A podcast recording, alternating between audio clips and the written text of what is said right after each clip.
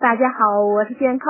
欢迎收听的四小时健康加油站第七百一十五期节目。今天讲卧室床头别放五样东西上集。第一样呢是靠枕，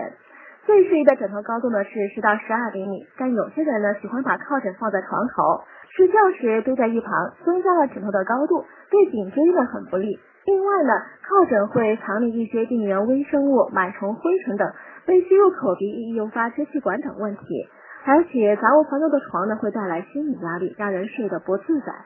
第二样呢是闹钟，经常被床头闹钟惊醒呢，会导致慢性压力，使人出现血压高、睡眠质量下降等问题。第三样呢是绿色植物，夜间绿植会吸入氧气，放出二氧化碳，使人长时间处于缺氧环境中，难以进入深度睡眠。而且土壤中呢可能隐藏着大量霉菌，放在床头易引发呼吸系统疾病。